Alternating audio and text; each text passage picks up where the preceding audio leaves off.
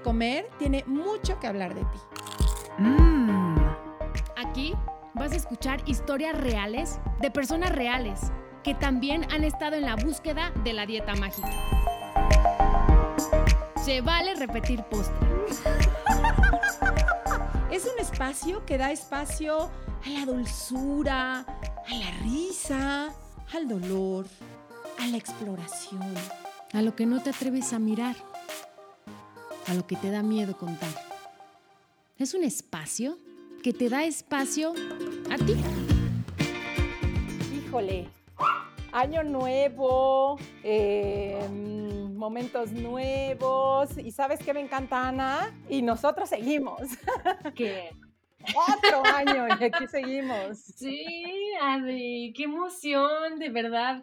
Y yo no me canso de repetirlo. Esto es para mí una Sí. terapia, porque justamente hay momentos, o casi diario, o cada tercer día, que, que aparece esta vocecita que yo le llamo Úrsula, ¿no? Con este pensamiento de empieza una dieta, oye, ¿y qué tal si quitas X alimento de, de tu dieta, ¿no? Y entonces es pararla en seco, a decir, alto, no le escuches, no le escuches, tú vas por buen camino, tú sabes lo que tienes que hacer, ¿no? Y es callar constantemente esta voz.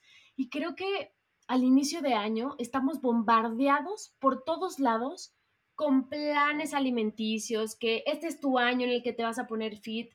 Y es más difícil, lo hace mucho más difícil. Totalmente. Y como dices, es un bombardeo bárbaro. Yo creo que mucha gente sigue teniendo en sus propósitos, este año sí lo voy a lograr, este año sí voy a dejar de, de- comer tanto, voy a bajar tantos kilos, etcétera.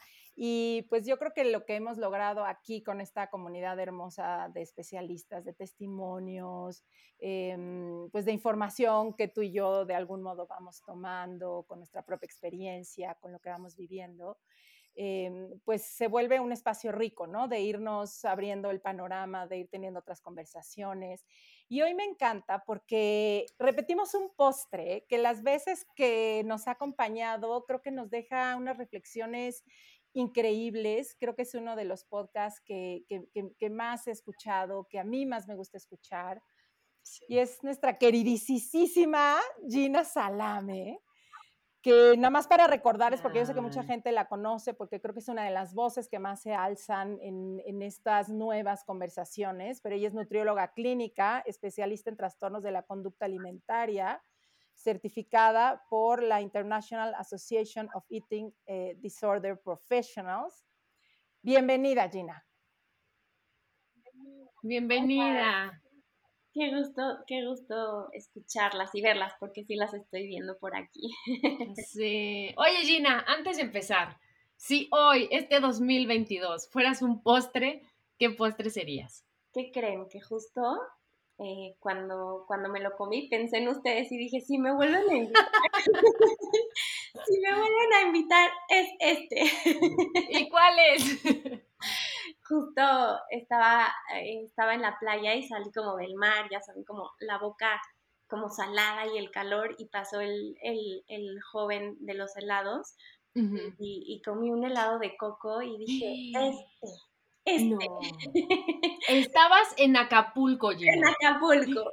Amo esos helados, qué cosa. Y dije, este, pero así, ya sabes, el calor, la salecita. Y el helado delicioso de coco, dije, "Mm, creo que soy este postre. Qué rico. El tema de hoy es bien interesante porque creo que en esta vorágine de lo que se debería de comer, de lo que no se debería de comer, de lo que es normal, de lo que es natural, pues se ha creado como una, una norma- normalidad de lo que es comer bien o lo que es este, estar dentro de los cánones. Y de eso creo que hoy estaría interesante que nos platicaras. Eh, ¿Quién define la normalidad en el comer, Gina? ¿Se acuerdan que, bueno, e- el primer capítulo que grabé con ustedes, yo leo una carta que se llama Lo que es comer normalmente? Un, un- escrito que lo hizo Elin Satter, que es una nutrióloga investigadora que ha hecho mucha investigación, especialmente alrededor de la nutrición infantil. Em, y, quiero contarles cómo, cómo llegué como a este cuestionamiento y, y, es algo que no lo tengo como bien sentado en, en, mi cabeza. Yo sé que entre las tres vamos a poder acomodar. Pero y Lana, que también fue invitada, sé que también estuvo aquí, Lana Boroboy, invitada en este programa, y yo damos un taller que se llama Nutrir sin Miedo, que es un taller justamente que habla de esta parte de cómo, cómo podemos nutrir a nuestros niños sin miedo. Y ya lo hemos dado varias veces y, este último año decidimos que íbamos a invitar y íbamos a ayudar a, a personas que tenían a su cuidado niños eh, pero que eran como asociaciones que necesitaban como este apoyo y que obviamente las íbamos a becar. Y becamos asociaciones como por ejemplo una asociación que se llama Unidos contra Trata, que es una asociación que tiene a su cuidado a especialmente niños y adolescentes que han sido víctimas de trata de personas. Tuvimos em, personas que se dedican a dar de comer a niños en el DIF, tuvimos este, maestras que, que, están dentro de poblaciones marginalizadas, que su trabajo es darle desayuno a los niños. Entonces, obviamente empezamos a tener, eh, ¿cómo se dice?, clientes o empezamos a tener, em, pues, conversación con poblaciones diferentes a, la que, a las que habíamos estado, em, pues, dando este taller. Obviamente tuvimos que empezar a meter nuevos, nuevos temas, por ejemplo, empezar a hablar de lo que es el trauma y el efecto del trauma, empezar a hablar de lo que causa la inseguridad alimenticia, empezar a hablar de lo que causa la violencia en los niños y el impacto en el que el impacto que pueden tener como todas estas cosas en la alimentación de los niños. Entonces, en uno de los talleres eh, obviamente yo estaba como leyendo como toda esta parte de lo que es comer normalmente y el Insater, la misma, la misma persona que hizo como esta escrito de lo que es comer normalmente, tiene como algunas como indicaciones de lo que no se debería, entre comillas, hacer cuando alimentamos a los niños. Entonces, dentro de esas listas, una de las cosas que ella dice es que no debería de haber como distracciones con pantallas o juegos a la hora, a la hora de la que estamos eh, alimentando a los niños. Ok. Y ya pasó el taller y una de las personas, em, les digo, como de estas organizaciones, se, se acercó conmigo y me dijo, oye, me quedé pensando muchísimo. Y me dice, pero por ejemplo, yo sí utilizo la televisión para que los niños puedan sentarse a comer, porque si no lo hago, no llegan como a este lugar de autorregulación y no están autorregulados y no puedo darles, no puedo darles de comer. Y entonces ahí cuando dije ahí, dije, claro, o sea, 100%, 100%, este marco de referencia que yo estoy dando en este, en este taller no es para todos y no está tomando en cuenta otras poblaciones. Finalmente, quienes están detrás de estas definiciones de lo que es normal, de cómo se ve el progreso, de qué es una, un cerebro normal, de qué es una actitud normal, por lo general son identidades dominantes, que no toman en cuenta estas poblaciones marginalizadas, que no toman en cuenta a las personas que son diferentes, y no porque sean diferentes no quiere decir que no sean parte de nuestra sociedad y que no enriquezcan nuestra sociedad. ¿Quién, ¿quién está detrás de estas definiciones? ¿Quién dice lo que es normal o no normal? Claro. Entonces dije, ah, algo aquí tenemos que empezar a hacer un cambio. Tenemos que entonces empezar a hacernos más preguntas y cuestionarnos. Entonces, por ejemplo, con, con, le dije, claro, tienes toda la razón. Y le pregunté, ¿cuál es la intención detrás de ponerle la televisión a los niños? Entonces ella me dijo, la intención es que los niños pues estén autorregulados. Yo no sé si en alguno de sus capítulos han hablado como de lo que significa esta parte de autorregulación, porque yo lo estoy diciendo muchas veces, pero no sé si los cuenta, o sea, la gente que nos está escuchando sepa lo que me estoy Pues estaría interesante, ¿no? Sí, sí eh, tenemos. hemos eh, tenido aquí a gente que habla... Sí tenemos capítulos, pero nunca está de que más. habla de trauma eh, y de regulación, pero yo que estaría interesante, como para ti, ¿cuál es el, qué sería la autorregulación? Obviamente, digo, yo sí, mi práctica sí es informada en trauma y, sé un poquito lo que es, pero yo no soy especialista ni soy la indicada en, tratar a las personas que han sufrido trauma, pero mi práctica nutricional está informada en trauma. Entonces, la manera en la que yo se los explico a, la gente con la que trabajo es así. Eh, es, un modelo, creo que fue Dan Sigal, si no es que me equivoco, quien hizo como este modelo de la, le llama él la ventana de tolerancia y literal es un espacio, así que yo les enseño, ahorita lo estoy haciendo con mis manos, pero es un espacio que yo les enseño a mis pacientes literal, en donde estamos, eh, digamos, conectados, lo suficientemente conectados em, para poder socializar, para poder eh, eh, concentrarnos, para poder involucrar, involucrarnos con otras personas, sino es un estado en el que estamos digamos, ¿cómo le puedes decir tú, Adri, que eres como... Pues justo la autorregulación del sistema nervioso, o sea, que cuando está activado eh, tanto el simpático o el parasimpático, que son nuestras formas de alerta, de supervivencia, donde no hay una seguridad de que el entorno, justo, es, es un lugar eh, con el que me pueda yo conectar, pues voy a estar desde la defensa y es, complicado que entonces yo pueda tener acceso a mis sensaciones, porque mis sensaciones pueden ser peligrosas incluso, ¿no? Entonces, me imagino que se habla un poco del ventral, o sea, de entrar a un espacio seguro eh, del sistema en donde entonces sí me pueda conectar. Exacto, es un estado como de tranquilidad, de seguridad en la que las personas y los niños pueden conectar con ellos mismos, con las personas de alrededor de ellos, en las que se pueden concentrar eh, eh, y hacer como, digamos, las tareas, eh, funcionar de una manera, no, no, no quiero usar la palabra normal, pero funcionar. Arriba de esa ventana de tolerancia está algo que se llama, como tú, tú lo nombraste, el, el sistema nervioso simpatético, que es, en inglés se llama hyperarousal en, donde estamos, el, sistema nervioso simpatético tiene como las cualidades que en inglés se llaman fight or flight, pelea o... En donde todo nuestro sistema, digamos, todo, pasan, suceden cambios fisiológicos que permiten que esa persona pueda pelear o huir. Entonces, ese estado se siente, una persona puede sentirse como enojada, Em, ¿Qué más, Adri? Tú ayúdame con eso. Pues justo, como em, en la experiencia previa, ¿no? En la experiencia em, infantil o que puede venir incluso, ¿no? Desde el, desde el vientre, el sistema aprende a que no es seguro.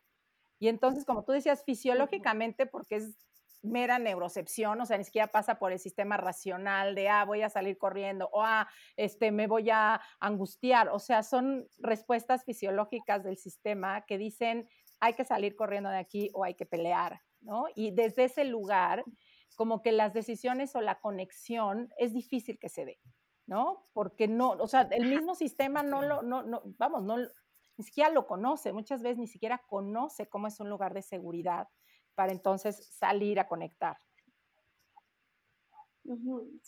generalmente se siente la persona como esta sensación como de ansiedad, eh, fisiológicamente, o las sensaciones corporales, es como un corazón que está latiendo muy rápido, sudoración en las manos. Em, digamos, en la mesa, por ejemplo, podemos ver que niños están como agitados, haciendo berrinche, gritando, aventando el plato, ¿no?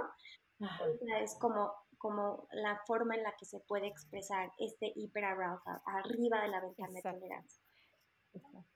Abajo de la ventana de tolerancia es lo que se llama hipoarousal, o sea, abajo, en donde, que es un estado em, que en inglés se llama freeze, en donde la persona realmente se, se paraliza.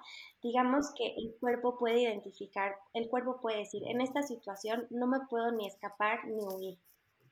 Entonces, para que este humano, para que esta persona no sufra, entonces me paralizo y literal también hay cambios fisiológicos para que esa persona no sufra. Desde que el cuerpo no le manda como sangre como tiene que mandarle sangre a los diferentes órganos del cuerpo, porque si esa persona se lastima para que no se dé sangre, el cuerpo secreta un montón como de endorfinas, un poquito como para desconectar de esa situación y esa persona sufra lo menos posible. Entonces, otra vez, eso es un estado no seguro, pero de desconexión, como de, adormecimiento. En la mesa con los niños, por ejemplo, se puede ver como niños que, que, no comen, que ya que les, que están como mil años, como les, les, toma muchísimo tiempo comer, están apagados, están deprimidos, ¿no? Entonces, claro, en todos estos espacios en donde hay trauma, en donde hay inseguridad alimentaria, están como todos, todos estos tipos como de conductas.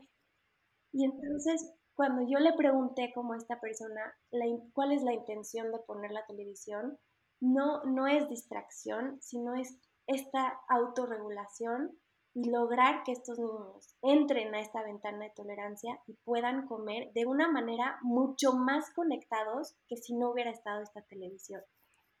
y sabes que me, me, me, me, encanta escucharte, Gina, porque de hecho, em, y cómo vamos todas, creo, ¿no? Eh, aprendiendo cada día diferentes matices. Eh, yo me acuerdo cuando yo empecé a dar talleres, que era como irme muy directo a tu hambre y tus sensaciones y demás. Y poco a poco me fui dando cuenta lo que estás diciendo, que había gente que, no, vamos, era, hasta se frustraban más porque decían, entonces yo estoy troll el triple mal, o sea, no me funcionan las dietas y ahora tampoco me funciona conectar con mi cuerpo, estoy mal, ¿no?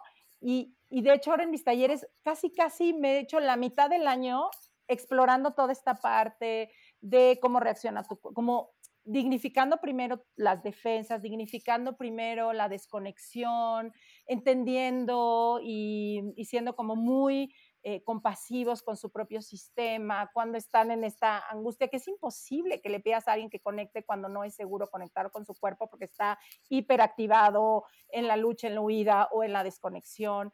Y entonces se me hace como tan hermoso estarte escuchando. La verdad, yo no trabajo con niños, nunca lo había pensado con niños pero como poder ver estos matices, ¿no? De decir, sí, y cuántas mamás que a lo mejor no están en la misma situación de trauma que estos chavos eh, que mencionas, pero que también sus hijos, eh, pues no lo vas a poder sentar a la mesa y decirle, no tengas ninguna distracción y ahora conecta con tu cuerpo, si su sistema está alterado, pues, ¿no? Exacto. No hay, acceso, a esas sensaciones.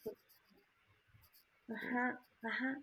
Y entonces, creo que eso es, si, si hay aquí algunos papás tal vez que nos están escuchando, que es importante cuestionarse qué hay detrás de nuestras, eh, digamos, nuestras acciones, ¿no? O sea, ¿cuál es la intención detrás de nuestras acciones? ¿Qué agenda tenemos? Porque si hay un papá, por ejemplo, que pone la televisión, pero para lograr que su hijo coma más o para lograr que su hijo coma menos, entonces estamos empujando una agenda personal, ¿no? Y entonces ahí sí no cabe ahí la televisión porque eh, estamos intentando empujar nuestra propia agenda, no estamos al final no estamos haciendo, la televisión no está ahí para que el niño conecte más, sino al revés, para que nosotros empujemos nuestra propia agenda. Claro. Ahorita que dicen esto, justamente ayer, cuando estábamos dándole cenar a Tiago, normalmente nosotros tenemos un monitor chiquito y le ponemos videos que le gustan. Y ayer no lo pusimos. Y Tiago era otro bebé, como que interactuaba con nosotros y entonces me di cuenta que lo poníamos nosotros en automático y, al momento de quitarlo, la respuesta de Tiago fue mucho más linda, conectada con nosotros, ¿no? Siento, la verdad siento que comió mejor. Entonces, lo, que estamos hablando es, hay que cada uno, ¿no? Echarse un clavado porque es sumamente individual cada tema, ¿no? Como lo que dice Adri, ¿no? Ir poco a poco desmenuzando, viendo estas fibras y analizando, ¿no? Yo de ayer en adelante, pues ya no le voy a poner la tela a Tiago cuando comamos. O, igual, Ana, o sea, tal vez como decir, ya, como dices, desde ahora en adelante nunca jamás televisión, pero a veces necesitamos esa autorregulación, a veces los que necesitamos ponerles tantito la tele para nosotros poder, como cuidadores, estar autorregular, autorregulados, tal vez después de un día como muy cansado y muy largo, a veces a veces la televisión es para nosotros mismos y también se vale. Sí, sí, sí, ser como mucho más flexibles, ¿no? Lo que estás diciendo. Sí, no ser como tan rígidos. Nunca más. Tienes razón, Gina. Ajá, como esta parte como de flexibilidad. Cuando sí, cuando no. O sea, conectar con nosotros. Ahora que he estado como mucho con, con esta parte como del trauma, hay, un autor que se llama Dr. Eh, Bruce, el, el, que, el autor que hizo un libro con Oprah Winfrey, déjenme que lo busco. Bruce Ellis, Bruce, ahorita les digo exactamente cómo se llama.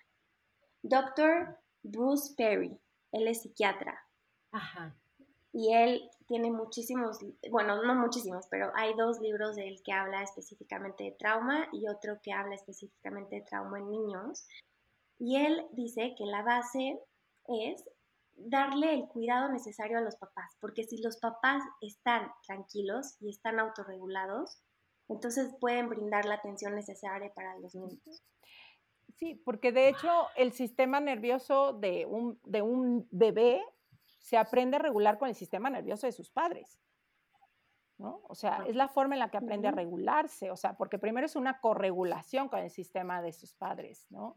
Entonces, igual, lo que estoy diciendo, si los papás no logran la regulación, no se saben ni autorregular a ellos mismos, este, pero quieren hacer las cosas según el libro, pero están en una angustia horrible, pero ni ellos mismos pueden sentarse a la mesa, ¿no? Va a ser muy complejo que puedan como ayudar al niño también a, autorregularse, ¿no? Porque todo, todo empieza por una corregulación, o sea, es, es, es de las dos partes. Ay, qué responsabilidad, Adri. ¿Cómo me dices eso? Digo, sí es cierto. ¿Sabes algo, Ana? También este doctor también dice que antes, eh, como, como es que vivían las culturas, es que habían cuatro adultos por un niño y que, las personas, o sea, nos ayudábamos los unos. Hoy en día se usa mucho como de, ah, ya te casaste, ya tienes tu hijo, pues lo ideal es que formes tú, tu familia aislada, tú solita, y, la verdad es que mm, yo cuando leí esto hasta me puse a llorar porque para mí eh, la maternidad, especialmente con el primer con mi primer hijo que yo no que estaba sola, que estaba, bueno, no sola, estaba lejos de mi familia y mi esposo viajaba un montón, de verdad fue extremadamente difícil. Y dije, claro, o sea, no, no tenemos que estar solas, como, como madres solas y, y las solas, sino que está bien pedir ayuda a la abuela, a la vecina, a la tía. Y, y, claro, o sea, eran cuatro personas por un niño, imagínate. Oye, algo que, que nos decía Julie, mi maestra de psicocorporal, sea, no hay un humano que pueda satisfacer todas las necesidades de un niño. O sea, está en chino mandarín, ¿no? O sea, entonces estas sobre exigencias que de pronto nos hacemos de yo como madre tendría que darle todo, tengo que ser perfecta. No existe, o sea, no hay forma.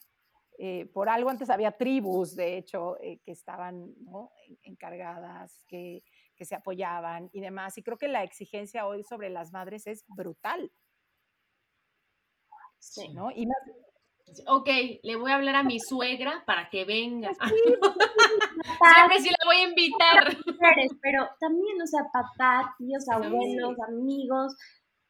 Claro. Apoyarnos, apoyarnos de, de, de, quienes estén ahí para nosotros. y, además, y aceptar y además con esta, o sea, aparte de estas exigencias de tengo que ser la superwoman y la mamá yo sola, en el tema de, de alimentación, o sea, yo digo, mis hijas están mucho más grandes, pero y no me tocó tanta locura. Ahorita escuchar las preocupaciones que hay, el es que tengo que estar cuidando que no coma esto, que no come el otro, y entonces en el kinder ya nos prohibieron esto, y entonces tengo que ser hiper cuidadosa, y entonces ya no le puedo dar tal eh, cosa porque tiene colorante número cuatro, pero entonces desde chiquito tiene que aprender a no comer grasas, pero entonces no puede comer. O sea, es una locura. Yo me imagino el estrés, ¿no?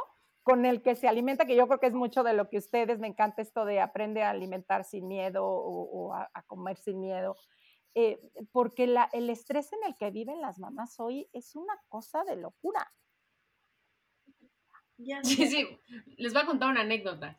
Estoy, estoy en un chat donde hay muchas mamás, ¿no? Y entonces nuestros hijos cumplen, pues como muy, como muy seguiditos, ¿no? Cumplen años. Y entonces ya era de, de, mensajes oigan, pásenme el contacto de la que hace pasteles sin colorantes, sin azúcar, sin no sé qué. yo digo, pues eso es un pastel, O sea, es parte de la vida que un niño como un pastel. Respeto mucho, ¿no? A las mamás que hacen eso, pero yo desde que estoy en esta búsqueda veo la comida de, de otra manera, ¿no? Qué bueno que traen este tema porque cuando yo expuse como este cuestionamiento que me hice en mis redes sociales, recibí mucho esta parte como de, pero entonces si no hay marcos de referencia, no hay definiciones que nos diga qué es lo normal, entonces ¿cómo voy a saber? Y como sé que también las escuchan, de verdad, ustedes las escuchan eh, mujeres y hombres de todas las edades, especialmente digamos que las jovencitas y las chavitas, siento que son, además de las mamás, están súper confundidas, ¿no? Con todo este bombardeo con el que tú empezaste, Adri, diciendo, es el año, es justamente la, la época del año en la que hay un bombardeo que confunde demasiado. Y entonces eh, me puse a pensar cómo, cómo poder explicarlo. Y justo hace una semana estuve en una clase eh, que hablaba, eh, que era una clase como para, para mamás y papás, hijos y hijas, sobre el consentimiento y sobre la protección de la privacidad del cuerpo. Em, y les cuento rapidísimo, justo ah, en Israel eh, hubieron como esta época muchos casos de abuso sexual de personas, entre comillas, digamos, buenas, o sea, desde, por ejemplo, de un rabino, de un ginecólogo. Entonces decidieron como empezar a abrir como estos temas y a esta clase que fui yo habían, estaban conectadas 12.000 personas. Y, de lo que cuando hablaron, dije, claro, me hace la conexión perfecta hacia la alimentación. Entonces, de lo que hablaban es justamente como, es muy fácil reconocer las situaciones que son como evidentes, es decir, en el caso como del consentimiento y la privacidad del cuerpo, si sales a la calle y alguien te da una nalgada, es obvio que no está, es, no está bien. La parte confusa es justamente como en estas situaciones en las que no sabes qué pasó. Claro.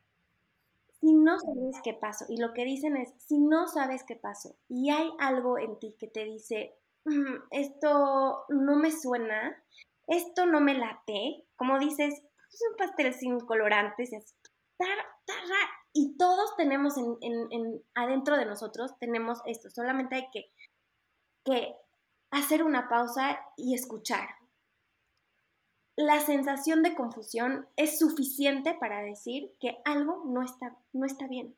Claro, wow, qué, interesante, claro, ¿no? Pero, y, me encanta que toques este tema de cuando ni siquiera es, que hasta si lo contaras te dirían, ay, pero no tuvo nada de malo, ¿qué tiene? Pues es tu, es tu tío, ay Dios, los tíos así son de cariñosos, ¿no? Y cuando tú dices, ay, pero, pero yo, yo me sentí incómoda, ¿no? Yo sentí que algo no, ay, no lo sé ni decir, ¿no?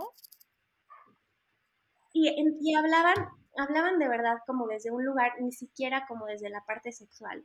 Eh, la chava que estaba como explicando contó que un día fue, fue al mercado y llevaba a su hijo y era un día como de mucho frío y el señor del puesto, ya saben que siempre nos dan eh, marchanta, pruebe, pruebe. Entonces dijo, ven, te doy un té y pruébalo. Y hace frío, está muy rico. Le decía, está rico, está rico. Le decía, sí, está muy rico, muchas gracias. Y el, y el señor del puesto le dijo, muy bien, entonces te lo peso y son 70 shekels. Le dijo. Y ella se quedó como paralizada y dijo, pero yo ni siquiera lo quería comprar, ni siquiera tengo este dinero. Pero agarró de su bolsa y se lo sacó, pero se sintió como incómoda con esta situación, ¿sabes? Llegó a su casa y, le dijo a su hijo, no sé qué pasó, algo pasó, no estuvo bien. Sí.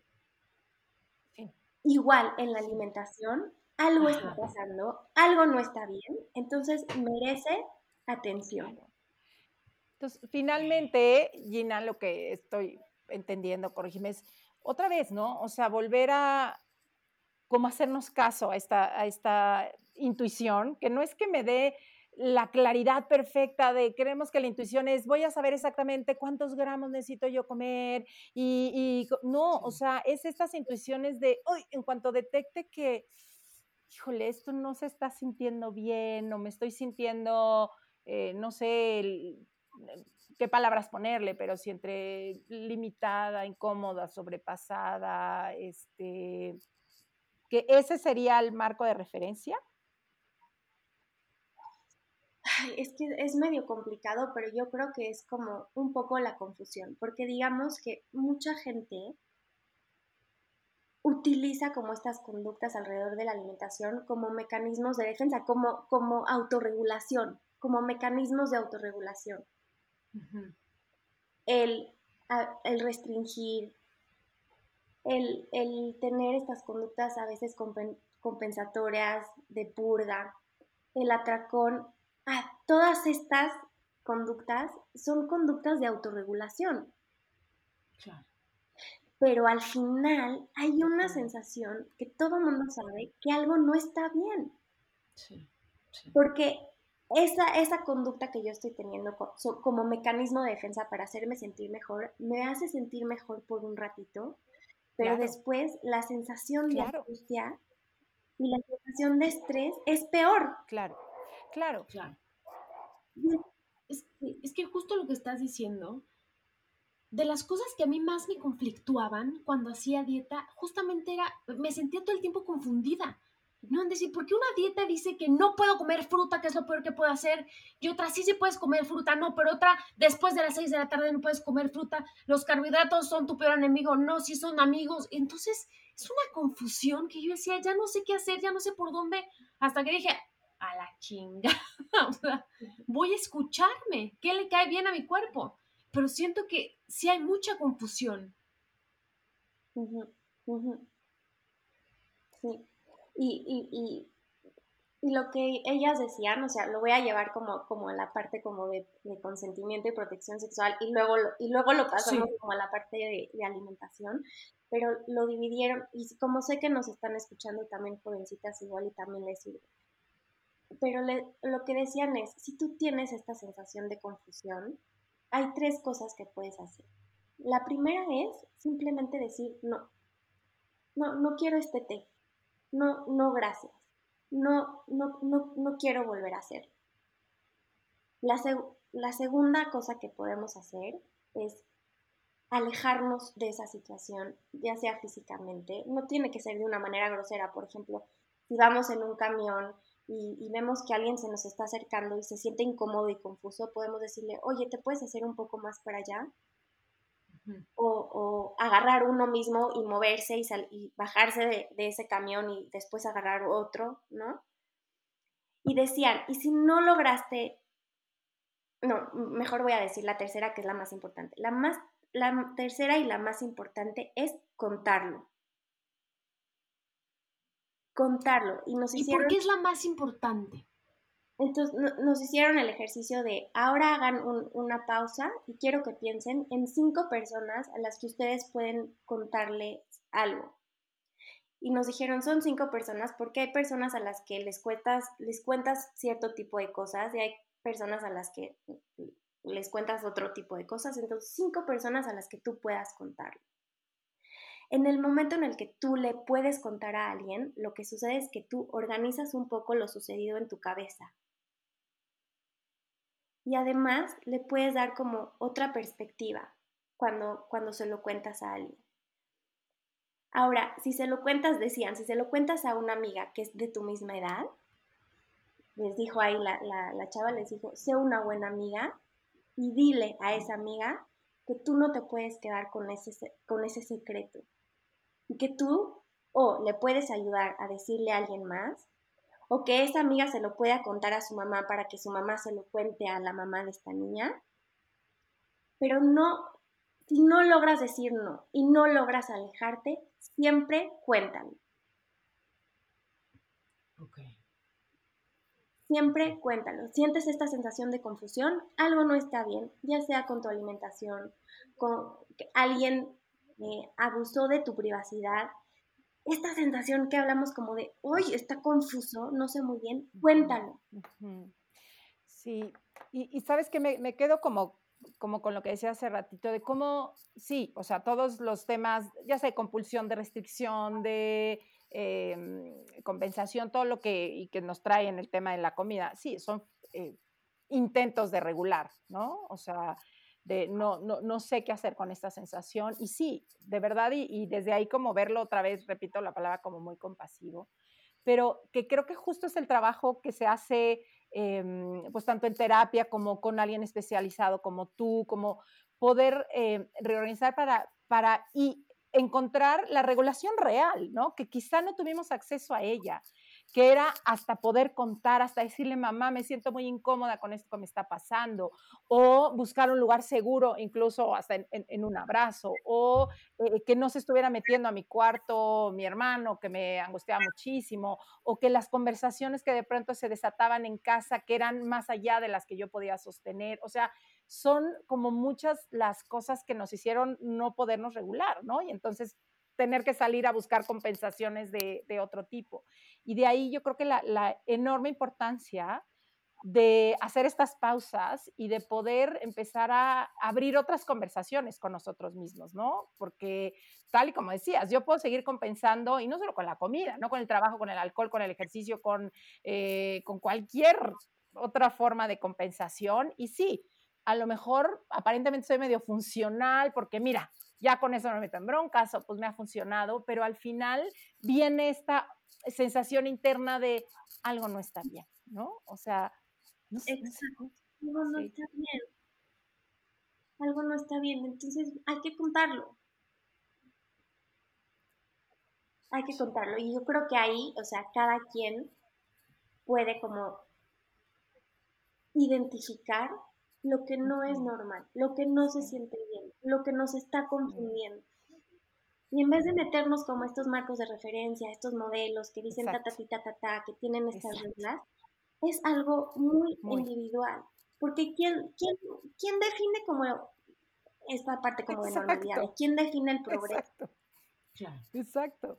Digo, desde lo más cotidiano que, que, muchas, yo creo, o muchos de los que nos están oyendo, igual les ha pasado, desde que llegabas con una nutrióloga y te decía, vas a comer esto porque esto es lo normal, esto es lo que necesitas, con esto te vas a sentir muy bien, eh, no tienes que hacer esto, no y a mí me pasaba muchas veces y yo iba a mi casa y decía, pero no me está pasando nada de lo que me dijo, yo no me siento bien, yo me siento súper angustiada, eh, me siento defraudada o me siento súper ansiosa y un poco la respuesta era, pues eso no te tendría por qué estar pasando, ¿no? Dices, híjole. Exacto. Como que nos quieren meter a todos a los mismos moldes, Adri. No. es que yo tengo hambre, no, te amuelas, se te va a quitar algún día porque vas a entrar ¿no? En este molde como No tendría por qué darte hambre, ¿no? Y es de, ay, o sea, ¿qué hago? Pues, ¿Sabes qué no soportaba? Que me dijeran, pero a mí no me da hambre. Sí. no. no, no, no, no. Y también pensar a cuántas personas estamos dejando fuera por estar trabajando dentro como de, dentro de estos modelos, dentro de estos este, esquemas. Sí. ¿no? Y qué complejo, ¿no, Gina? Porque, híjole, em, yo, yo de veras sí comprendo que cada, cada persona detrás de, de, estos modelos, pues sí, busca, ¿no? Busca cómo encontrar eh, estas referencias, busca, pues, hacer lo mejor, ¿no? Y qué complejo es, de veras, o sea, hacer esto inclusivo y entonces me encanta como estas reflexiones a las que tú llegas, que vuelve a ser el, híjole, es que tiene que ver más con, con, explorar más, con hacer pausas, con iniciar conversaciones internas, con iniciar conversaciones en general, ¿no? y no quedarnos como con lo, con lo, con lo dicho, ¿no? Exacto, con el diálogo, como con, con, lo que tú empezaste, Adri, haciendo como espacios seguros, en donde la gente Claro, todo viene de eso, o sea, si yo quiero que alguien me pueda venir a contar y alguien me pueda decir lo que en verdad me está sucediendo, yo tengo que hacer un espacio seguro. La sanación solamente se logra dentro de un espacio seguro para esa persona. Y, sabes que ir, eh, bueno, eso creo yo y por lo menos es en lo que trabajo y, y hago, mucho de lo que hago es también ver cómo ir encontrando espacios seguros en el cuerpo, ¿no? Y esto es algo también que se trabaja mucho en trauma, como, ok, está este espacio muy inseguro que está sintiendo esta ansiedad, ¿dónde en el cuerpo no se está sintiendo eso, ¿no? Y a veces con, con estos pequeños pasitos de dónde en tu cuerpo sí se siente seguro estar. Y a lo mejor al principio podrá ser tu pestaña del lado derecho, pero ir viendo que tu cuerpo es un lugar seguro para estar. Y es un trabajal, ¿no? Porque todas estas sensaciones que, que, fueron tan no, no, no permitidas, no expresadas y que se convierten de veras en decir, ¿cómo voy a confiar en mi cuerpo si mi cuerpo no es un lugar seguro de estar? Sí, es un, es un trabajo difícil, pero creo que, que nosotros como, como profesionales de salud podemos empezar como a desmantelar, digamos, estos sistemas realmente opresivos, cambiando, ampliando estas definiciones, dándoles otras perspectivas, cambiando el lenguaje que utilizamos, ¿no? O sea, comer normalmente, pues, ¿qué, ¿qué, es eso de comer normalmente? ¿Quién lo definió? para empezar por ahí. Y, y eso, o sea, es, es, está cañón, porque yo agarré hace, no sé cuándo nos hicimos como el primer capítulo, pero lo leí con toda la del mundo. Y es decir, ¿sabes qué? La regué, me equivoqué en ese momento, no sabía lo que hoy sé. Sí.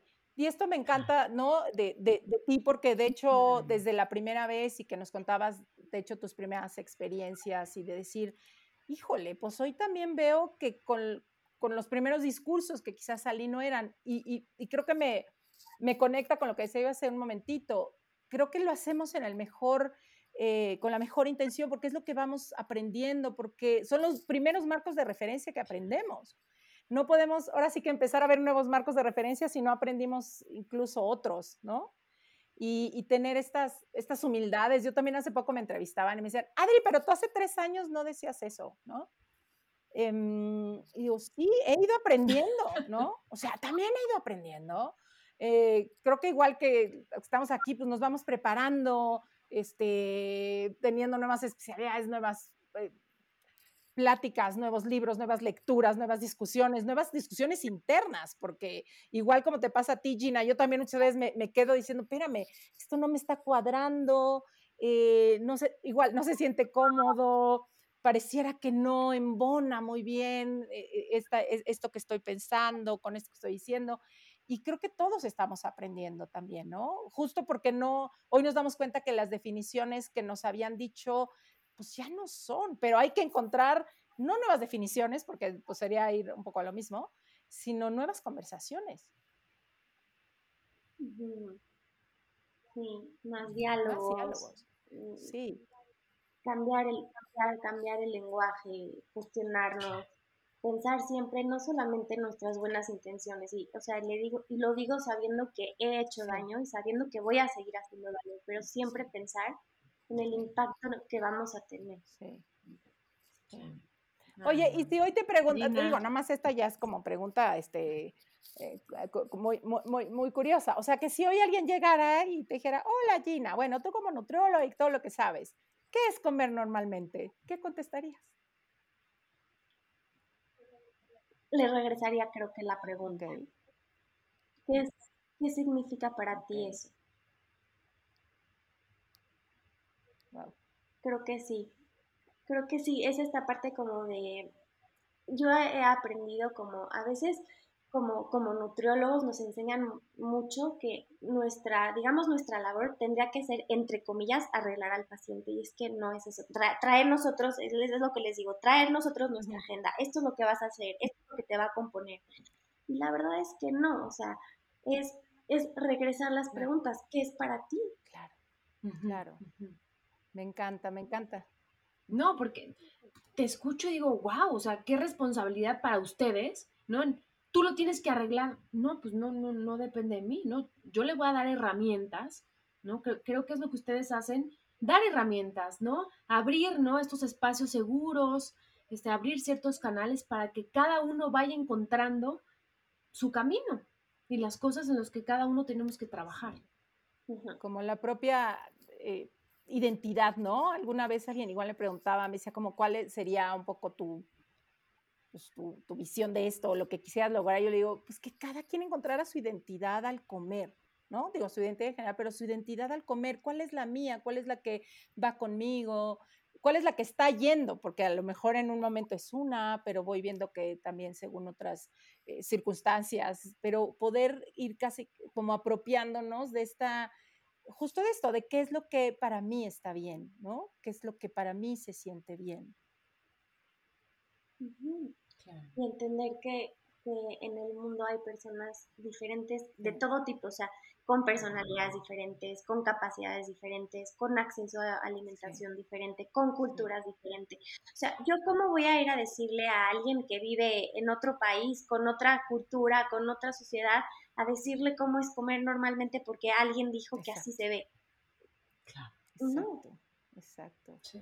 Pues nos encanta, como siempre, eh, tenerte, Gina. No sé si quieras compartir alguna última reflexión. Ahorita que dijiste, y que me hiciste la pregunta, a mí me gustaría que la gente que nos está escuchando tal vez como se hiciera esa pregunta de reflexión y, ello, y cada quien pudiera como describir lo que es, lo que se siente bien, lo que es normal para cada uno de nosotros y poder identificar si hay algo que se siente mm, no tan claro y está como esta sensación de estoy confundido, estoy confundida, algo aquí está medio rarito. Y que si sienten eso, lo hablen, hagan el trabajo de contarlo. Mm, qué bello. Gina, ¿dónde te encontramos, por favor? claro que sí. Estoy en, Instagram como Gina Salame. También me pueden mandar si quieren eh, un correo. No sé si lo puedo decir por acá. Claro, sí. Es gina, g i n a punto levi, l e de chica y arroba gmail.com o por Instagram también, por mi, red mm. social. Me pueden encontrar por ahí. Porque además tienes unos talleres increíbles eh, sí, justo. ¿Tendrás alguno que esté por iniciar, eh, que quieras compartir? Sí, Adri, justo en marzo se abre otra vez el taller Nutri Sin Miedo. Este, en marzo eh, está ahí en mis redes sociales el, flyer para quienes estén interesados. Son tres, tres sesiones y este taller lo doy con mi amiga y colega Ilana Urboy. Eh, está padrísimo, la verdad, le, le, cada vez, te digo, vamos, vamos aprendiendo, vamos avanzando y le vamos metiendo como más cosas sobre este trauma, cómo los niños sienten como esta parte de autorregulación, cómo los ayudamos a autorregularlos, qué responsabilidades nos tocan a nosotros papás al alimentar a nuestros niños, qué responsabilidades nos tocan a los niños al ser alimentados, está, está muy padre y tenemos como toda una sección, lo padre es que tenemos como toda una sección de preguntas y respuestas en donde de verdad nuestro objetivo es que los papás, después de ese taller, como tú dices, Ana, están todos confundidos y dicen que, el colorante, que te, te, te, te, y ya no saben qué hacer. Nuestro objetivo es que después de ese taller los papás se queden con una sensación de tranquilidad y de empoderamiento no sé si utilizar esa palabra de empoderamiento, pero como de más seguros de lo que están haciendo. Oye, y como regresar a la base de la nutrición, que es disfrutar, y también la base de disfrutar a los hijos, porque cuando ya se vuelven estas preocupaciones horribles, yo veo que ya dejan de disfrutar. O sea, ya la comida se vuelve un sufrimiento, la educación se vuelve un sufrimiento, el convivio se vuelve un sufrimiento, con tantas reglas, con tantas normas, con tanto... Y yo creo que la vida y, lo que más eh, le sirve a un ser humano es el disfrute, el contacto, em, la relación. Y creo que eso se pierde cuando vienen estas preocupaciones. Entonces, qué rico que, que puedas, puedan tú y Lana darles esta, esta oportunidad, este espacio. Y gracias una vez más, Gina. Este, este es tu espacio y nos encanta tenerte. Sí. No, gracias a ustedes. Es, un placer. Tú dices, Ana, siempre es, un espacio terapéutico y también, yo, o sea, no tenía como acomodado en mi cabeza cómo iba a salir, pero creo que salió, salió padrísimo. Muchas gracias por eso. Ay, no. Gracias a ti, Gina. De verdad es un gusto tenerte aquí. Adri, nos escuchamos en la siguiente. Ana, un gusto como siempre. Vamos a seguir repitiendo post. Si te gustó el podcast, pasa la voz y no olvides suscribirte.